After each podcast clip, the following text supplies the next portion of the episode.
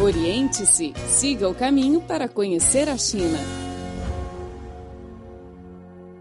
Olá a todos, sejam bem-vindos ao programa Oriente-se. Eu sou Inês Ju.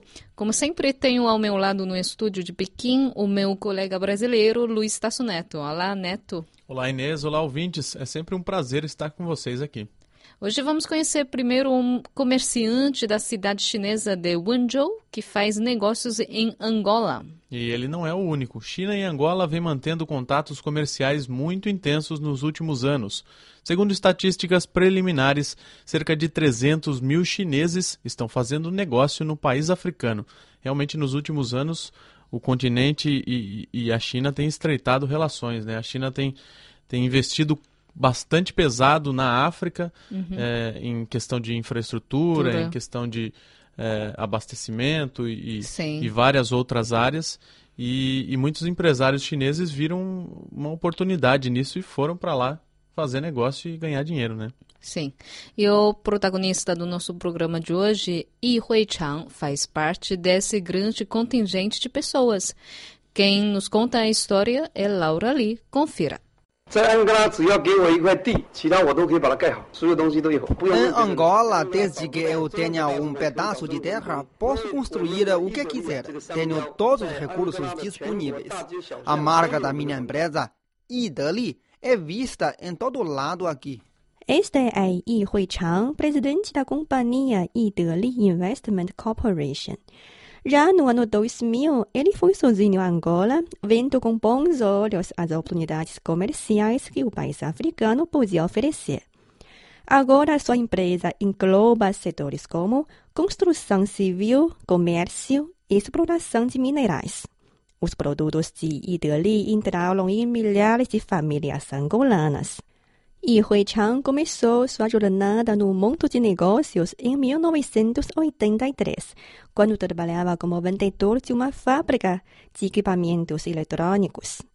Naquele tempo, as fábricas familiares cresceram de forma vertiginosa em Wenzhou e Yi Hui-chang levou seus produtos à região autônoma de Xinjiang, no oeste da China. Naquele tempo, Xinjiang era ainda bastante subdesenvolvida. Faltava, sobretudo, produtos eletrônicos. Levei lá um tipo de máquina produtora de motor que era muito procurada porque a região tem muitos campos petrolíferos. Nos olhos de Yi Hui-chang, as regiões remotas têm sempre um grande mercado a explorar. Ele sempre saía muito cedo e voltava tarde para poder vender mais. Mesmo para um lugar perto em Xinjiang, levava um dia para chegar. As condições do transporte eram muito precárias. Uma vez fui a Ili de ônibus. A viagem levou cinco dias. Era realmente muito longe. Achei o primeiro pote de ouro em Xinjiang. O trabalho árduo de cinco anos em Xinjiang lhe permitiu crescer muito. E Hui Chang se classificou entre os três melhores vendedores da empresa onde trabalhava. Mas ele estava convicto de que seria um dia o dono da sua própria empresa. Logo pediu demissão e começou seu próprio empreendimento. O ambiente do mercado no final da década de 90, no entanto, não era satisfatório para qualquer aventureiro, recordou Yi Hui-chang. De 1997 a 1998, o mercado do nosso país era marcado pela omissão das dívidas. Como me faltava capacidade financeira e alta tecnologia, a única saída era a África. Como em Xinjiang, eu acreditava que podia conseguir algo nos países africanos. Em 1999, Yi Hui-chang focou em Angola, país que ainda estava no meio de uma guerra civil. Ele tentou primeiro colaborar com chineses que estavam lá para ser fornecedor deles. No final de 2000, visitou pessoalmente Angola vendo lixo por todo lado e construções destruídas, Yi Hui-chang não sentiu medo, mas sim percebeu grandes oportunidades comerciais. Eu notei que o país precisava importar quase tudo, com exceção da farinha e cerveja. Era um mercado com muito potencial. 然后呢们手机都是没有用一会唱歌的有我们飞利奥大意得利 digi gada zimberta songs in luanda 咖过了卖的最好的就是我们圣物圣母那个图片。O produto que mais vendemos era foto de santo e santa. Comprávamos na China por 6 yuans e vendíamos lá por 48. E o preço podia chegar a mais de 60 yuans. Eu fui o primeiro chinês a entrar naquele mercado. O famoso mercado São Paulo, em Luanda, estava sob o gerenciamento monopolista dos comerciantes do Vietnã e dos países do oeste da África. E Huichang era tão persistente que conseguiu alugar um espaço por 800 dólares por ano. Agora, mais de 100 postos no mercado são ocupados por chineses. Tomando como exemplo o guarda-sol da marca Ideli, 130 mil exemplares são vendidos no mercado São Paulo por ano. Em 2002, com o fim da Guerra Civil, Angola entrou num período de plena restauração. E Huichang importou da China produtos de todos os tipos, desde sacos a cobridores de lã. E Deli virou rapidamente uma marca nacionalmente conhecida. Em maio de 2005, o comerciante chinês fechou o acordo de estabelecimento de uma planta para processamento de alumínio em Angola. A iniciativa ganhou o apoio do Estado-Maior do país. Assinamos um acordo com o Estado-Maior de Angola. Eles detêm 30% do capital e nós 70%. O Estado-Maior se responsabiliza pelo fornecimento do local e pela garantia de segurança, água e energia. A colaboração já dura mais de uma década e segue em bom andamento. Agora, Yi Huichang levou parte do seu negócio à China. Ele destacou que quer contribuir para o desenvolvimento da sua terra natal. Investiu pesado em três projetos e inventou, inclusive a construção de um hospital local. Muito obrigado a Laura pela reportagem. Realmente muita coragem desse, desse comerciante, né? Que foi lá em época de guerra e enxergou a oportunidade E a, levou sua ideia a cabo, né? Uhum. E ele acabou se dando bem, né? Ele- fez uma aposta à escura, tanto ele podia acontecer como aconteceu, que a guerra acabou e, e ele se estabeleceu no país e foi, querendo ou não, um dos- uma das empresas pioneiras lá, porque estava tudo, o país estava em, em completa, numa completa bagunça, né? Tava completamente destruído, muitas coisas fora do lugar e ele com sua organização estava lá e estava presente e ajudou na reconstrução do país e com isso ele construiu o seu, seu império, sua, sua rede, digamos assim. Sim. Mas tanto podia dar certo como deu, mas como poderia dar errado, o país continuar em guerra e ele perder muito dinheiro, não conseguir se manter. Ok, está acompanhando o Oriente-se, um programa que aporta tudo sobre a China. É o tempo de intervalo. Voltamos logo a seguir. Fique ligado. Oriente-se, o programa que deixa você a par de tudo o que acontece na China. Olá, estamos de volta ao programa Oriente-se. Eu sou o Luiz Tasso Neto. Sou Inês Chu. A cidade de Dali, da província de Yunnan, no sudoeste da China, é conhecida pela sua bela paisagem e geografia magnífica. Por isso, é considerada também como um paraíso para praticar esportes radicais. Muitos estrangeiros vêm aqui fazer corridas de longa distância, alpinismo e canoagem. Hoje vamos conhecer dois deles: o ciclista australiano George Jackson e o alpinista canadense Danny Schellenberg. Quem tem os detalhes é Clara Lee. George Jackson chegou à China há cinco anos. Filho de um casal britânico, George viajou e morou em muitas cidades pelo mundo.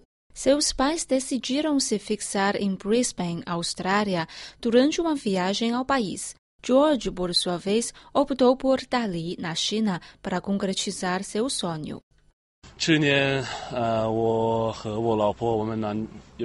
A minha esposa e eu viemos de Shanghai para Dali. Shanghai é uma cidade muito grande. Não gosto do clima lá.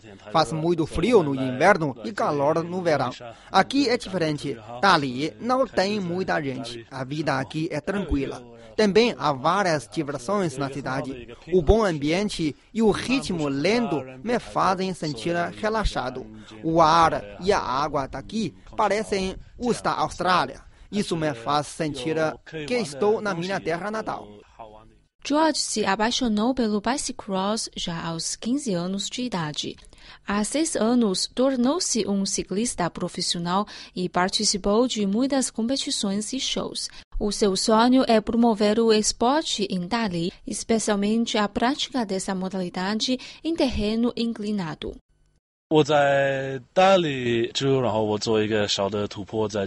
Já construí várias pistas para esse esporte. Criei até uma para eles, com um desenho típico da etnia Bai. Dedico-me a isso para poder promover o esporte em toda a China. Esse esporte ainda é muito jovem aqui. Não há muita gente que o pratica. Os meus amigos me ajudaram muito nesse sentido. Além do mais, conheci minha esposa aqui. Graças a esse esporte, tenho tudo o que possuo agora. Quero dar minhas retribuições. George enfrenta muitas dificuldades para desenvolver o esporte, incluindo a limitação dos espaços, a dificuldade financeira e as conduções. Tudo isso, no entanto, não o impede de concretizar seu sonho. Praticar o bicicross é meu sonho. No início, só tinha paixão por ele e não imaginava que pudesse ser um profissional. Mas agora quero ir mais longe em meu caminho desportivo profissional e almejo muito sucesso. Quando ficar mais velho, poderei dizer aos meus filhos os resultados que conquistei. Atualmente, alugo um apartamento bonito. O aluguel é parado, tanto como em Shanghai, de 3 mil yuans por mês. Mas há um pátio no nosso apartamento que permite que minha esposa abra um curso de dança. No inverno, meus amigos sempre vêm aqui para praticar junto comigo o bicicross. Isso é muito bom. O canadense Dan Schellenberg também se apaixonou pelo clima e ambiente de Dali. Mora na China há três anos e já viveu em Hong Kong e Yangshuo, mas finalmente optou por Dali. Amo morar ao lado das montanhas desde a infância, mas o lugar onde tem montanhas normalmente é uma cidade pequena em comparação com Yangshuo. Dali tem condições melhores para praticar o alpinismo.